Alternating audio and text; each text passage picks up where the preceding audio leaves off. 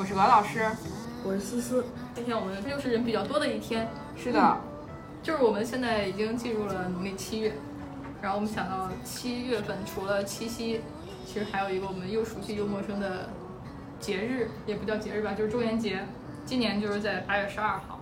这一期就得人多。是。中元节，我不知道是不是因为就是大家都说是鬼节的这种感觉，虽然它以前可能是一个比较传统的这种祭祖的节日，但是现在我们提到中元节想到的都是这种鬼呀，生日不要出门呀，啊要回家呀这种东西。嗯，对，所以我们今天就一拍即合，大家决定来趁着人多的时候聊一聊鬼故事。馋口不叫了，现在。对，此时应该有一个蝉鸣录音进来。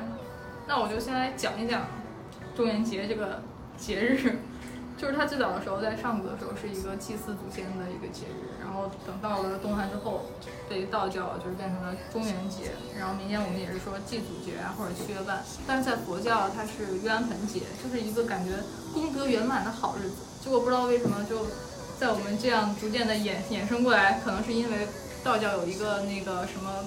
中元节要普渡开鬼门关的一个传说，然后就变成了一个鬼节。就是我们不是有上元、中元、下元啊？这不知道哎。这个是道教，道教的时候就是它那个有天官、地官、水官，就是三官大帝。然后他们就是就是天庭派来驻守人间的，就是在三元节的时候你要。那个按照你人间的这个定赏罚，按照你的功德什么的，你上元节就是正月十五，我们说天官赐福，就是天官在正月十五的时候在上元节赐福，还真的是这个，我差点就接出来了。他说天官的时候，我就想接赐福。对，所以天官赐福的那个真的是是跟这个有关系吗？嗯，对对，好，他讲的也是他讲的也是这个故事，那个动漫讲的也是这是。原来如此。道教的对，然后地官就是七月十五的时候。然后在中元节要赦免这个罪行，水官就是十月十五的时候解除解除了运，然后地官管的就是地府，所以说他就是在诸路的妖魔鬼怪在中元节的时候，地官就要打开这个地狱之门，然后众鬼要离开冥界，要开始自己的考核，就是有主的鬼就回家了，没主的就在人间游荡，就在各处找东西吃啊或者干嘛，所以就大家他还会回去吗？有家的就回来，有主的鬼就可以回家，就是因为他接受了一个考核呀。但他回什么家？我很好奇，什么叫他回家了？就是回他人间的家吗？嗯，就是你你考核通过了，因为他是考核你这个功绩嘛。你做鬼，看你做鬼修修做鬼都不能退休吗？还有 KPI，是的，还要考核，还要考核，你要继续游到人间了。所以我们明天就是会在学术的时候有地方点那个灯。我想到那个段子，什么？就是那个，就是被爸妈催婚，说你要是不生小孩，嗯，到了你死了都没有人给你烧纸。然后那个回答是，我有双手，我可以去下面打工的。好好笑，太好笑了。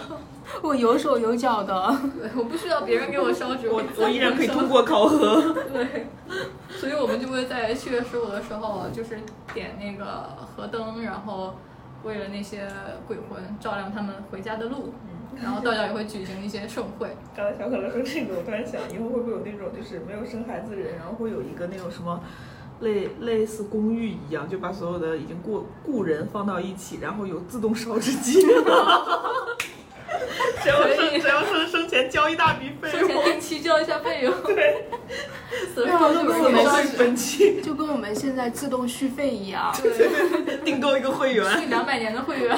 是个商机，不错。哦。对他那个点和灯这个，我觉得在一些影视剧里面，我不知道你们看没看过那个日剧有很多呀，还有那个陆小凤传奇啊，对，就是有陆小凤给花满楼数灯，嗯，数花灯那个就是在中元节的时候。是一个经典的大明宫词里面那个名场面。大明宫词那个大明宫词是在上上元节，对，他在上元节。对，然后他们俩相遇，太平公主和那个薛少，对，相遇的时候。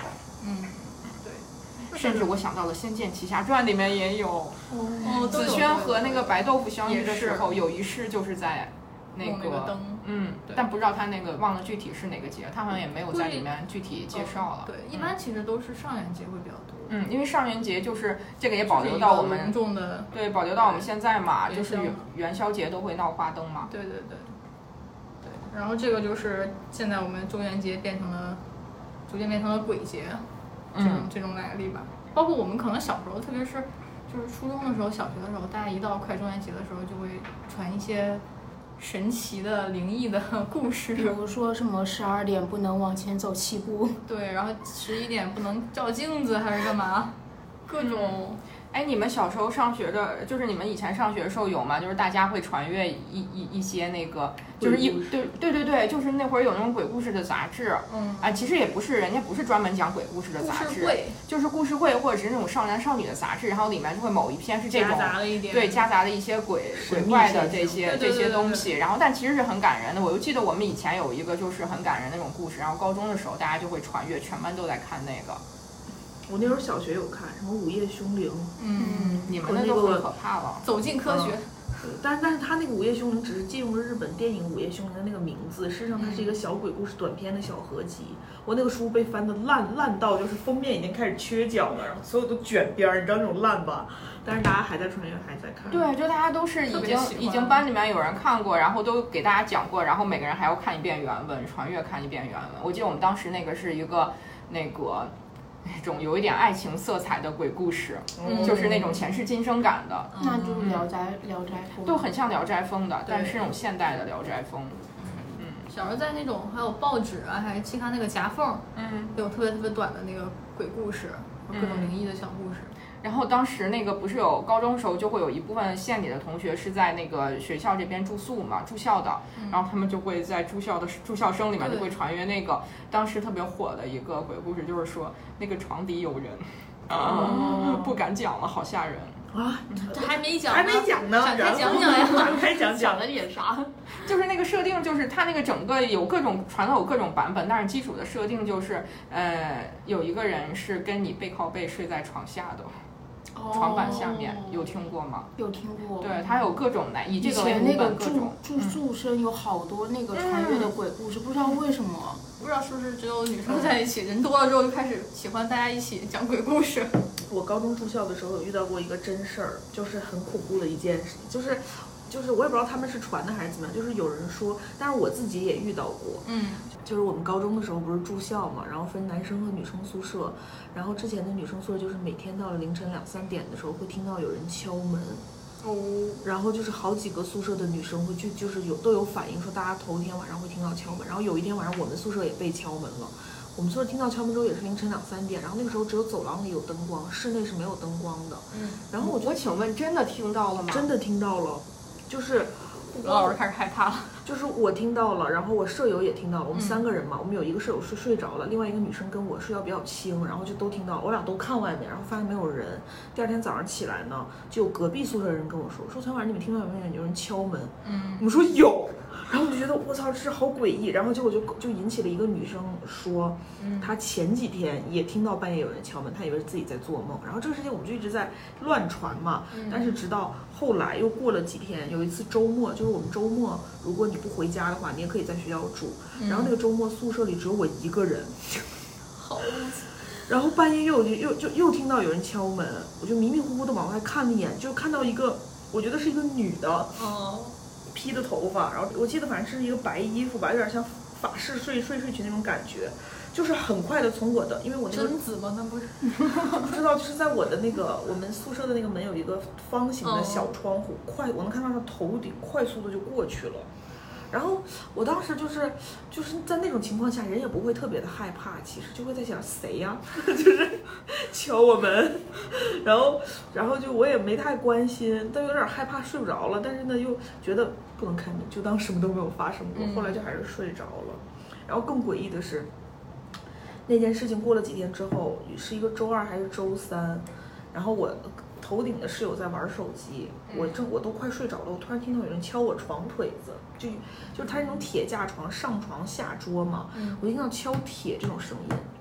就敲我床腿子，然后就很有规律，然后我就睡不着了，我就坐起来，我就检查，我说谁？我说什么东西一直在敲我床腿子？后来我就问我室友，我说你听到了吗？他说啥？我说我床腿子在响。他说没有啊。我说你听一下。哎，我说响了。他说没有啊。我说有。然后我，然后后来我就说，我就有点害怕，我就睡不着。我说你能不能陪我睡？然后他就翻个白眼，就烦人。然后我就跟他挤了一晚上。就就就对，这是女生宿舍怪谈。但后来再也没有发生过什么奇怪的事情。空气震动是吗？我们之前有一次就是高中的时候，然后也是我觉得有人，我现在要开始走进科学了。有人在那个摇我椅子，然后我问我后桌，他说他没有，我还是有人在摇我椅子，后来发现地震了。那个走小时候看《走进科学》，就是当鬼故事来看的。对对对对。尤其是你只看前面不看结局的时候，他讲述方式就很那个，他就是在当讲鬼故事。对，嗯，反正我遇到敲门这种状况遇到过好几次。好，我要来讲鬼故事了。哦，又来了，朋友们。我有次去哈尔滨出差，嗯，十二月天黑的很晚，然后在哈尔滨很郊区，就靠近冰雪大世界，周围很荒凉的一个酒店。然后呢，那天晚上我跟我同事去，去的时候我们两个拿拿错房卡了。嗯。后来我上去之后，发现我住的是他的房间，然后我就下来，我就跟他说：“我说要不要换一下？”他就说呢，他说：“哎，都可以，都可以，那要不就我。”但我还很坚持，我说：“你就换了吧。”我说：“不，就拿错房卡了。”然后，结果我换完之后才才发觉，我住的这个房间是尾房，就最后一间。尾房总是有这样的故事，超级大那个房间，最后一间。然后呢，有一个有意思的是，就是我的房间门的。呃，左侧那面墙跟我成九十度，有一扇小门。酒店不经常会有那种半人高的那种铁门，里面就是保洁有的时候，对对对，保保洁放保洁工具啊，或者就是管道的那种管道井进讲，因为我楼层特别低嘛，嗯所以我当时也没有多想。后来那个酒店我就觉得好冷，就是哈尔滨本身就冷，然后我我空调打到三十度狂吹。就是还是那种要盖两层被子的程度，就很冷。我本来想穿睡衣睡，后来因为太冷，我直接穿着秋衣秋裤睡，然后把他那个酒店的被子叠两层盖在身上，打三十度的空调狂吹哦，好冷。然后我就 当时就想，我说这就是哈尔滨吗？不愧是冰城。我说我说哈尔滨人民的空调就是三十度都不管用吗？然后我就在想，酒店为什么没有暖气片儿？然后我在这种想法中沉沉睡睡睡去，后来睡到半夜，就像有人敲我门。又是敲门，又是敲门，就那种这样，嗯，然后我就没有理他，咋还要掩饰呢？太吓人的。然后就敲我门，然后我就没有理他，然后他又来了一遍，然后他我觉得谁呀？啊，天还黑着呢，谁呀？大半夜来找我。然后呢，我就我就没没开门，我就看了一眼手机，我一看五点，我然后我一看没有微信，我想要是我同事的话，他肯定会给我发个微信，然后再来找我啥的，我就没我就没理，我就又睡了。我当时觉得是。谁走错了或者怎么样，我就没有管。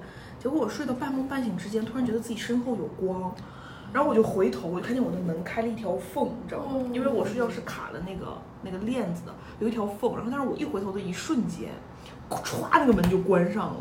然后我就听到那个我旁边那个保洁的那个门，就是我觉得放工具的那个门，开开又关上了。哇！我当时毛骨悚然，我操，我睡不着了。但是我又不敢轻举妄动，我就拿起我的手机看了一眼表，六点多，我想还有一个小时天就亮了，然后我就警惕的盯着门口看了二十分钟，然后发现什么也没有发生，我心想，哎，算了算了，睡睡吧，挺困的，然后就又睡了。但是我现在也不知道，我回头看到光的那一下，到底是我做梦呢？还是真的。然后我当我当时在保洁门开又关的时候，你知道我心里在想什么吗？我在想是有人杀人了吗？藏在他把尸体藏进去，然后敲敲门看这屋有没有人吗？然后里面是个冰窖，所以才会这么冷。然后我然后我就在里面想，我说我千万不能开门，我就装死。天哪，好冷那个房间。我也有类似的经历，就是我们有一次去泰国玩的时候，然后当时住的是我跟朋友一起，当时住在一个特别大的一个。就是带泳池的别墅里面，那个里面就是它会有很多个门，就是它会有各个方向你可以通向泳池。比如说你从泳池上来有一个门，你就可以进去，直接去那个洗进入到洗漱间，然后可以冲澡冲凉嘛。然后它那洗漱间也很大，但洗漱间这边再往前走又会有一个门，那个门就是双开门的，一打开就是就是主卧那一块了，卧室那一块了。然后同时你从卧室这边再往前走，又对的是阳台。就是它的一个露天的阳台，观景台吧，然后观景台那边又可以下到泳池，它是这样的一个布局，所以就是那个房子中间有很多门，然后我我我们两个女生住的时候呢，我们就会把很多就是门很多嘛，我们就每天睡觉之前会把那个门都插上。都插上。但是我在玩了一个星期，然后呢一个星期都在有噩梦和梦魇中交替进行，每天晚上而且。泰国是恐怖片盛产地，嗯就是泰国很灵，而且泰国的恐怖片都是根据真事改的。对对对对对，就是它真的很灵异。我记得泰国恐怖片让我最印象深刻的一个就是就是一个香港人拍的，好好好像是，不知道你们看没看过？哎，你香港的恐怖片真的都非常吓人。香港还有那种各种城市的那个真的很恐怖。我看过，我看完就吓死了。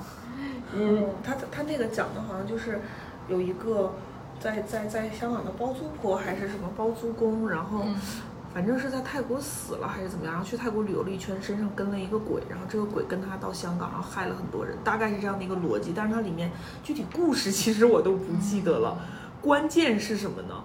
关键是那个包租公最后那个鬼在哪里出现，你知道吗？就是走廊，就长长的那种，就是这种公寓的走廊，然后他突然往上一摇，然后那个鬼倒立着看着你。怎么感觉是个喜剧片？你这样讲出来？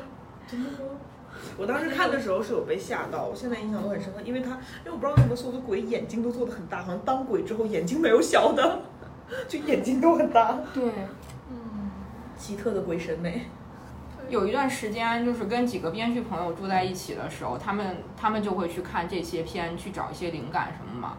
我就就是人菜胆大，跟他们坐在一起看。我每次都会那个拿一个东西蒙着眼睛，然后看到快有什么东西的时候就会藏起来。对，但是那会儿就跟他们看了很多，就是那个《霸王别姬》的作者叫啥来着？李碧华，对对对，李碧华有一个系列，哦，你们知道吗？不知道，非常吓人。没有看，叫什么有？被种草到。现在就给你们看了，会被种草到。看完就吓死了，我真的。因为其实我是不害怕看恐怖片的那种人，但是日韩、香港、内地的恐怖片我是接受不了的，还有泰国的，它是那种心理恐怖，就是你看完之后会让你觉得身边有人陪你在看。对，就是那种画面恐怖的，就是欧美恐怖片和和这个亚洲地区的恐怖片，就不是一个等级的。对你看，它有一个系列就叫李碧华鬼魅系列，我全都在他们的带领下，我全都看过。一个叫迷离夜，一个叫奇幻夜，嗯，真的非常吓人。我看看，感受一下回去。感受一下。就是你看看海报就很吓人。这个我一定得很多个人一起看。我我小时候有一那个过年的时候都会，嗯、就是初二的时候会去奶奶姥姥家嘛，然后我哥就会带我和我妹妹，然后下午的时候去他们家玩儿。我们一般都会。我们一般都会在他们家看那个唱卡拉 OK 什么的，然后有一次呢，就是我哥突突发奇想的要看恐怖片，带我们看山村老师，你们知道那个片吗？哦，我知道那个。那个山村老师看完，我跟我妈睡了一个月，我的天呐，吓死了！每天晚上都做噩梦，那太吓人了。关键是我哥特别喜欢这种片子，就是他看完已经自己欣赏了很多遍了，然后非要与我们分享。男生特别喜欢这种。嗯我去我去珠海的时候，是一个就是一个哥哥带着我带着我游嘛，就玩嘛。他是在珠海长大的，走到一个地方就要讲这个地方的灵异故故事，走到一个地方就要讲这个地方发生过的灵异故事。尤其是在晚上，他就会说：“哎，你看，就故意的，嗯，特别特别那个，恐怖。嗯，就真的在哈尔滨那个听到有人敲门的时候，就那二十分钟，我还在心里想，我说是不是有人已经死了，被藏在里面，他来找我帮忙。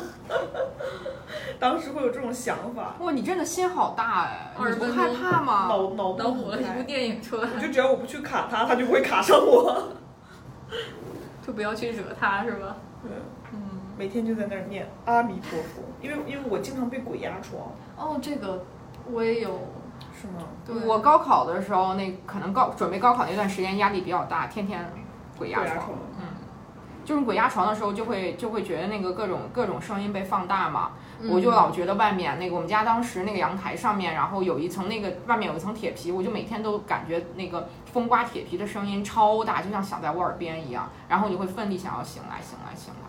嗯你有看到过什么吗？在被鬼压床。我想说，吴老师给我们推荐李碧华，他自己在豆瓣上给这个电视剧打了两分。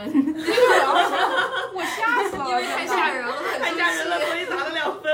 你看我的评语写的是一惊一乍的，他真的一惊一乍。是一个成功的恐怖片，推荐给我们，想来吓我们。他真的是一惊一乍的这个片子。那个鬼压床，说到我想到就是我有一个朋友，他也有鬼压床经历，他是有看到东西的。就是我自己被鬼压床，从来没有看到过啥，因为睁不开呀，根本就。但是他是他是说他有一天就是感觉自己被鬼压床了之后，然后感觉有一个红衣服的女生，就是趴在他那个身上在往上爬，趴在胸口，然后冒寒气。哦，我操，好恐怖！他这个。对，那就是我都没有想到鬼压床还有这么高级的形式。我操！我有次被鬼压床，就是我其实从来没有被鬼压床过，是从哪里开始？自从我去美国读书开始，然后我当时住的那个宿舍是一家老酒店改的，那个酒店的外立面儿就是那种。有那种雕花儿，然后有欧式的那种罗马柱，看起来很 fancy。然后是被，然后它是在波士顿很老的一个街区。我们整个学校就是拿酒店当时的剧院改了很多这种教学楼啊、宿舍。然后我当时住住住在里面，有一天就是我我为什么就是从大学之后失去了中午睡午觉的功能，就是因为我一旦中午睡午觉，我必被鬼压床，所以从此之后我再也不睡午觉了，你知道吗？就是我那个时候上完早课特别困嘛，因为八点要去上课，然后差不多上到十点多吃个午饭，我回来会想睡一会儿。然后那个美国是没有窗帘的，它是那种就是像我们这种遮阳的东西。我把它全拉下来之后，室内有一点点昏暗，然后我躺在床上就开始睡，然后睡着睡着睡睡到半中间，我突然觉得我的门开了。然后我的门开了，你的门怎么老开呀？宿舍的时候就开，出去旅游也开，还全是酒店，全是酒店。然后我我躺的那个位置就就就是门就在我的头床的床的正前方，所以门一开我是直接可以看到的嘛。然后我当时就是觉得自己睡睡睡着睡着，突然门开了，然后我想是谁？然后这个时候我就想动，你知道吗？我就发现我动不了了。就是我说不出出不出不了声音，动不了。然后门开了之后就进来三个人，一个妈妈金发的，然后带着两个小朋友。然后这两个小朋友一进酒店就就是好像是进了酒店那种很兴奋，就跳到我的床上开始跳，我都能感受到那个床在颠，你知道吗？你真不愧是编剧，你这梦都电影情节太丰富了，很恐怖。然后然后我就我就一直在疯狂的就是想叫，然后就是就是 英文中文混着来，然后。没有，动不了。然后我觉得自己就是被鬼压床了。然后那个妈妈还就在那边放行李，然后说你们下来，你们下来什么？然后小朋友就很高兴，他们觉得颠我很有意思，然后就是疯狂跳。蹦床呢，在这。对。然后后，然后后，然后后来应该是梦和当时就混在一起了。知道这么恐怖。对，我经常就是我被鬼压床的经历都是分不清梦跟现实，因为都是我知道我那那一刻动不了，然后我会脑补所有就是当时发生的场面。对啊，这个就是嘛，梦魇嘛，它就是在你又有意识又无意识边界发生的事情。哦，而且基本上都是午睡，就睡多了的时候。对，就所以我现在再也不，我从我现在就没有中午睡觉这个功能，就睡不着，完全睡不着。很恐怖。你睡觉就想到那个蹦床，两小孩在那蹦蹦蹦。而且每天还有一次是看到门开了，进来一个人在我旁边走来走去，一直在看我。然后，然后我就会觉得，就是我，我就会觉得我的意识传到我的手，就尝试去。每次我都是先尝试开始动手。对，都是，对，都是这样。然后整个是麻的，对，只要有一个地方可以动了，慢慢就缓解过来了。这个症状，所以我唉。或者说是不是缺缺缺钙或者缺维生素？不是，就是就是跟跟压力会有关系。我发现我就是高考结束再也没有。嗯，我自从不午睡之后再也没有了。你都不睡了？我都不睡，对我现在我现在完全不睡。嗯，就是我之前会看一些这种我们刚刚说恐怖片儿，然后有很多这种灵异事件，包括有很多什么世界多少大未解之谜。嗯，《世界奇妙物语》最经典的哦，那个对，就你们有这种印象特别深的灵异的故事吗？我印象最深的是我之前看过一个，就是一个很冷门的一个网络大电影吧，叫《双鱼陨石》。就是你们有没有听过一个关于双鱼玉佩的？不知道，没有。他就是本来是一个我们班有一个科考队员，就是叫彭加木。根据他的那个哦，他那个就是很离奇啊。对对对，就是他的这个失踪到现在都是未解之谜。对啊，就是他这个失踪嘛，他当时不是就是八十年代的时候，他去罗布泊，然后他跟他的那个队员，就是他们也没有水了，也没有那个油啊什么的，就说他想去找水，然后队员就说那我们就等救援吧，嗯。他就没听，他就说那我自己先去找水，然后就给队员们留了一个纸条，说我去东边找水了，然后他就走了，结果好几天他都没回来，他的队员呢就是说去找他也没找到。后来就联系上级，然后派飞机，然后几千个人发动来找他，因为他是一个很著名的一个那个探险家，对对对，一个科考队的对，然后结果没有都没有找到，就对于他这个失踪，大家就是众说纷纭。嗯，就有人最简单的说法就是说他死了嘛，就是你在沙漠里面那么多天，你也没有水，你也没有粮食，然后死了之后呢，你刮那些沙尘暴呀，你根本就找不到尸体。就埋住了。对，但是也有人就是结合了之前的一个比较灵异的说法，就是跟那个双鱼玉佩有关系。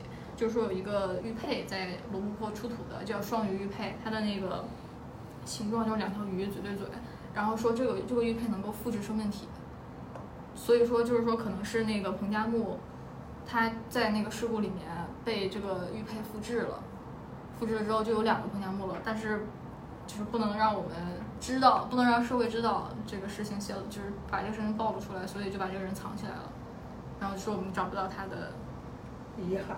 对对对，就说他失踪了。还有一个说法就是阴谋论，就说他的队友因为跟他他意见不合，把他给杀了。嗯，然后就说对外宣称说他自己去找水丢了，然后找不到他的尸体。就是这个阴谋论，其实后面还有人就是一二年的时候吧，有一个人说那个自己在一个什么法医那儿找到一个干尸，然后经过什么 DNA 鉴定还是什么，就说这个就这个就是彭加木，然后他身上有很多什么刀伤呀什么的，就是说被人打的是被谋害的。然后呢，这个尸体他就就当时说那个想给彭加木他的那个所在的那个探险队说让他们去解剖啊，然后就是做 DNA 比对什么的，但是他们不愿意。后来呢，那说就是说找其他的部门来做吧，然后他们部门说那不行，那还是我们来。就是这个事后来就没有再没有下文了，就是说他们可能是不是为了掩盖这个东西，然后自己把这个藏走了。然后就根据这个事情，就是有一个改编的一个大电影叫《双鱼陨石》。那个人生副本就是这样的一个故事，但他写的还蛮高明的。嗯，人生副本，我当时看完之后也觉得很恐怖，就是会在想，我是不是身后还有无数个我？对就是我是不是只是其中我人生中的一个我我而已？嗯然后我就觉得没关系，虽然我过得不好，一定会有一个我突出重围。那也有点像平行世界。对，它其实比平行世界的概念更更扩展了一些。平行世界可能就是两个世界来回，就包括我们以前看的那个电影《彗星坠落的那一天》，嗯，嗯，然后还有就是最近杨紫琼那部新的讲平妈的行宇宙多重宇宙。对多重宇宙的那个，然后这个人生副本这个它就是不只有一个平行世界存在，它的副本每一个副本都有重新面对一次选择，对，嗯然后会创造不同的副本。对，然后又会因为他的选择而创造出不一样的副本，然后又有不一样的结局，然后最后这个副本就是想我要终结这件事情。嗯，对，我当年看的时候，我就觉得这这是一本挺老的书，大概三五年之前，17年的哦，一七年的，一七年的，但是它的版权当年就被索尼买了，嗯然后但是至今这个电影还没有上。可能是因为太难构造这个这个、嗯这个世界了，对，它那个时空确实很难，就是怎么样能去？很混，就是需要头脑清醒的时候去看。是的，是的对，我是一宿看完了。我当时追的就是在办公室四点打开，然后一直看看看看看到七点，我说还没看完，不行带回家看看看看看到九点。太烧脑了。太好看了，那个当时，而且呃，韦老师应该在那个书里看到过，有一幕就是他在那个 Jason 的世界里面，就是坏 Jason 的原本的世世界里面的他应该的妻子，然后一枪被打死的那个瞬间，嗯，我也被打死了，我觉得太可怕了。就是《名侦大明星大侦探》里面有好多根据各种电影、对对改的他的剧本全小是根据说都都是改的。电影、小说改的，然后有一个故事就是讲这个的，就那个你们看《燃烧的玫瑰》那一期就是这样，就是讲这个不瞒你说，选择和复制。嗯，我就是看了个开头，然后觉得太吓人了，从此再也没打开 名侦。那个那名侦不吓人，，那我觉得很吓人那个设定真的挺。哎，但是名侦的设定都还蛮好的，它全都是，而且它全都是根据那种比较有脑子的电比较影改的。经典的，还有一些哦就是阿加莎的《无人生还》，他们不是也改了？也改过。对他们还改过《恐怖游轮》吧？嗯，恐怖游轮也是，我当时和我室友就是一起租房的大学同学，然后周一个周末看的，嗯要不是有他在，我就要吓死了。那个是我我是我中学的时候我们老师上课放的，我也觉得。这种这种悬疑片我都不害怕，我害怕的就是那种中国古古典东方式的吧，东方式的是看不了，嗯 就是一点看不了。鼎盛就是泰国嘛，嗯泰国比日本的泰国的比日本的还要吓人。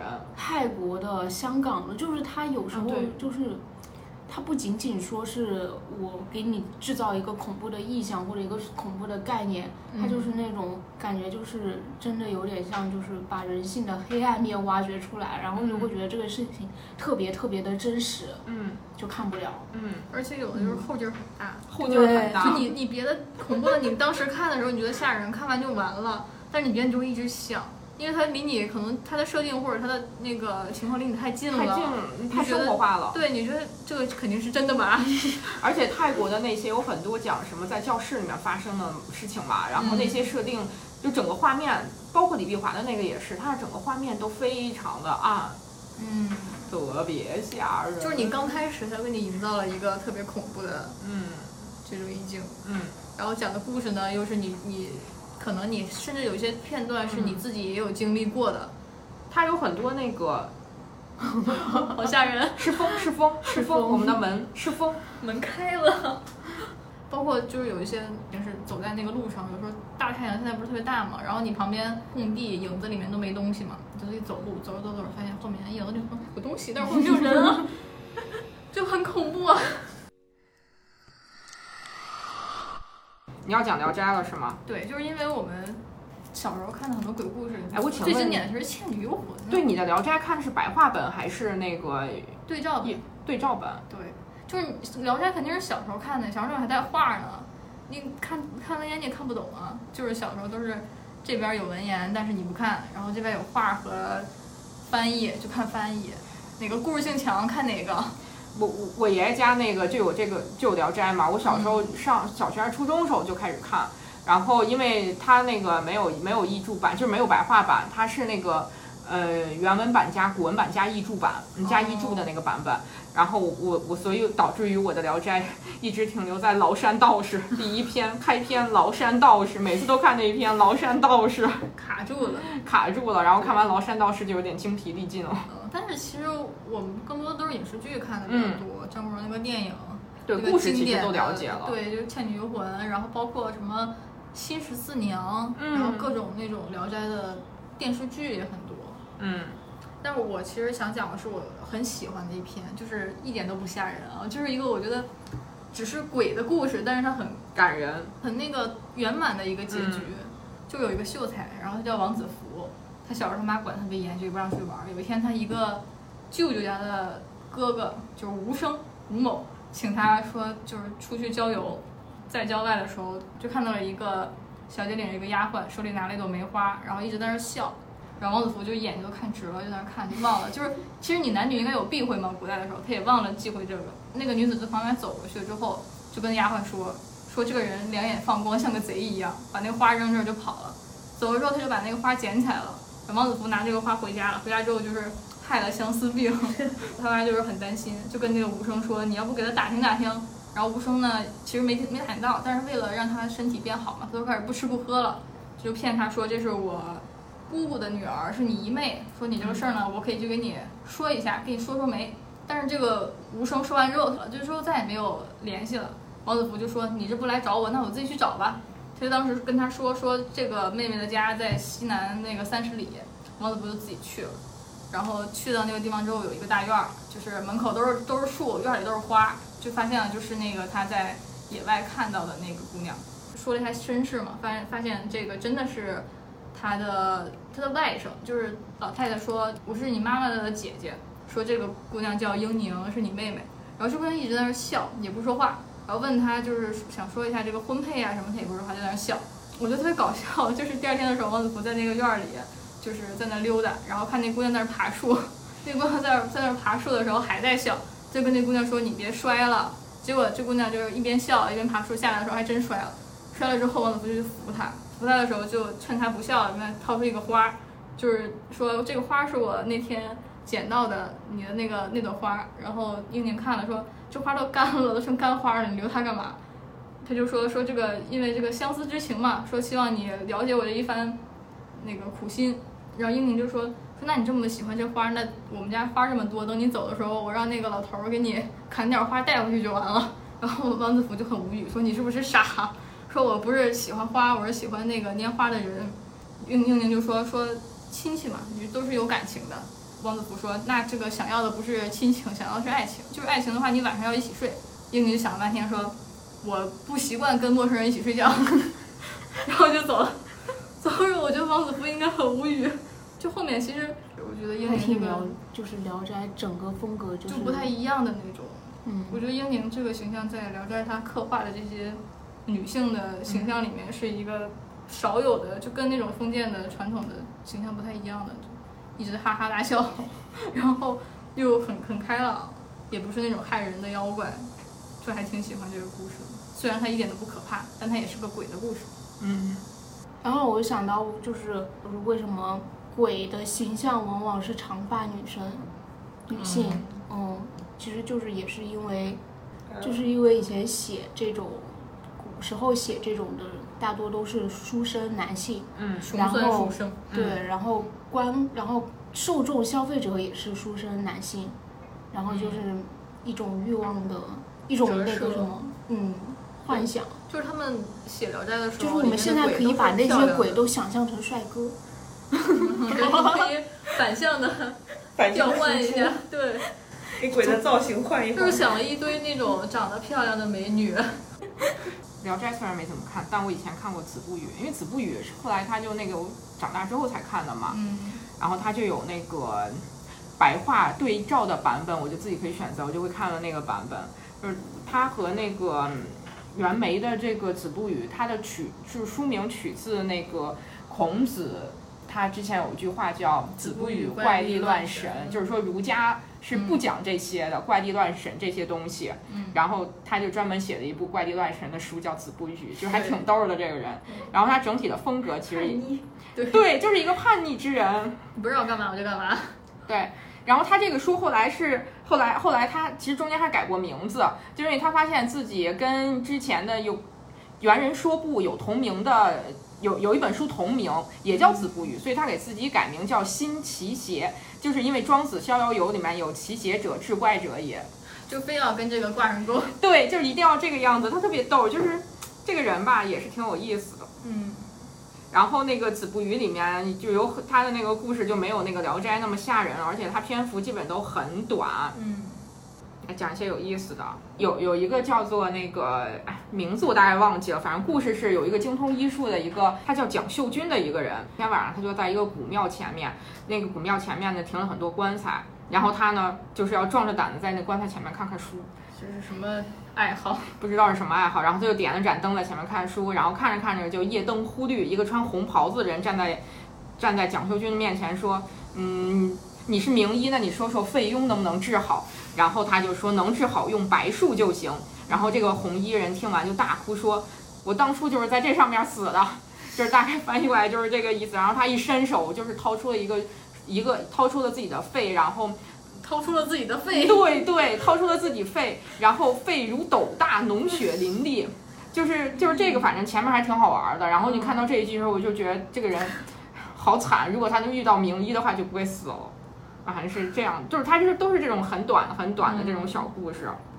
就是这个这个肺已经治不了了。对，就还有一个是那个，就是说有一个人他对着那个空竹筒会说一大段话，然后用牛皮纸封住，然后然后就可以托人拿到另一个地方交给另一个人，然后那个人就就把那个录音机是吗？对对对，把那个牛皮牛皮的那个口拿开，然后他一听就能听到那个里面的声音，就是留声机的感觉，嗯就是它有很多这种还挺好玩的。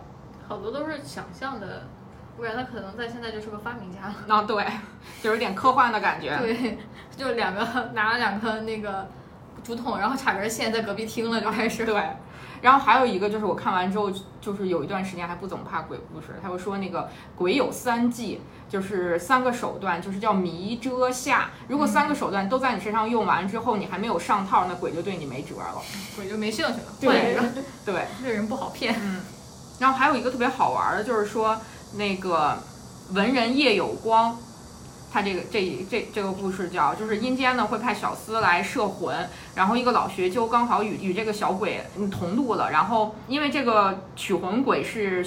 学究以前就是老学究以前认识的人，所以他也不怕一路走，他就一路问他问题，就聊天的那种。然后遇到一个茅庐，老学究就说是这家吗？然后那个取魂的那个鬼就说不是这家。然后学究就问你咋知道？然后那个鬼就说这是一个读书人住的地方，读书人白天看起来没什么两样，读书写写字，然后到了晚上呢，所读的所读书上面字句它就会发光，然后整个屋子在外面看起来就会晶莹透亮的那种感觉，是有光的。然后老学究听完就问：“那我读了一辈子书，我我睡觉时候头上有光吗？光有几丈高？我都读了那么多了。”然后那个鬼犹豫了一会儿，就说：“我我我昨天晚上经过你的那个房间了，然后你在睡觉，然后呢，就是你每天读的叭叭叭读了那么多书，然后呢，字字化为乌烟，屁又没有，屁都没有。然后最后最后那个原文在最后写了一句，就是鬼大笑而去。反正就老学究感觉自己受到了冒犯。对的。”就类似于这种，反正挺好玩的，然后每个故事都非常短，嗯嗯，那种很轻松的鬼故事，搞笑鬼故事，对，也不让大家都那么害怕，对，鬼也有好鬼，就就不吓人。对我们这一期从开始还是带了点悬疑色彩，到后面就都非常吓人，好吗？滋是一个又开始敲了，你别敲了，你刚你刚才走了之后，那门它都开了，开了，真的吗？对。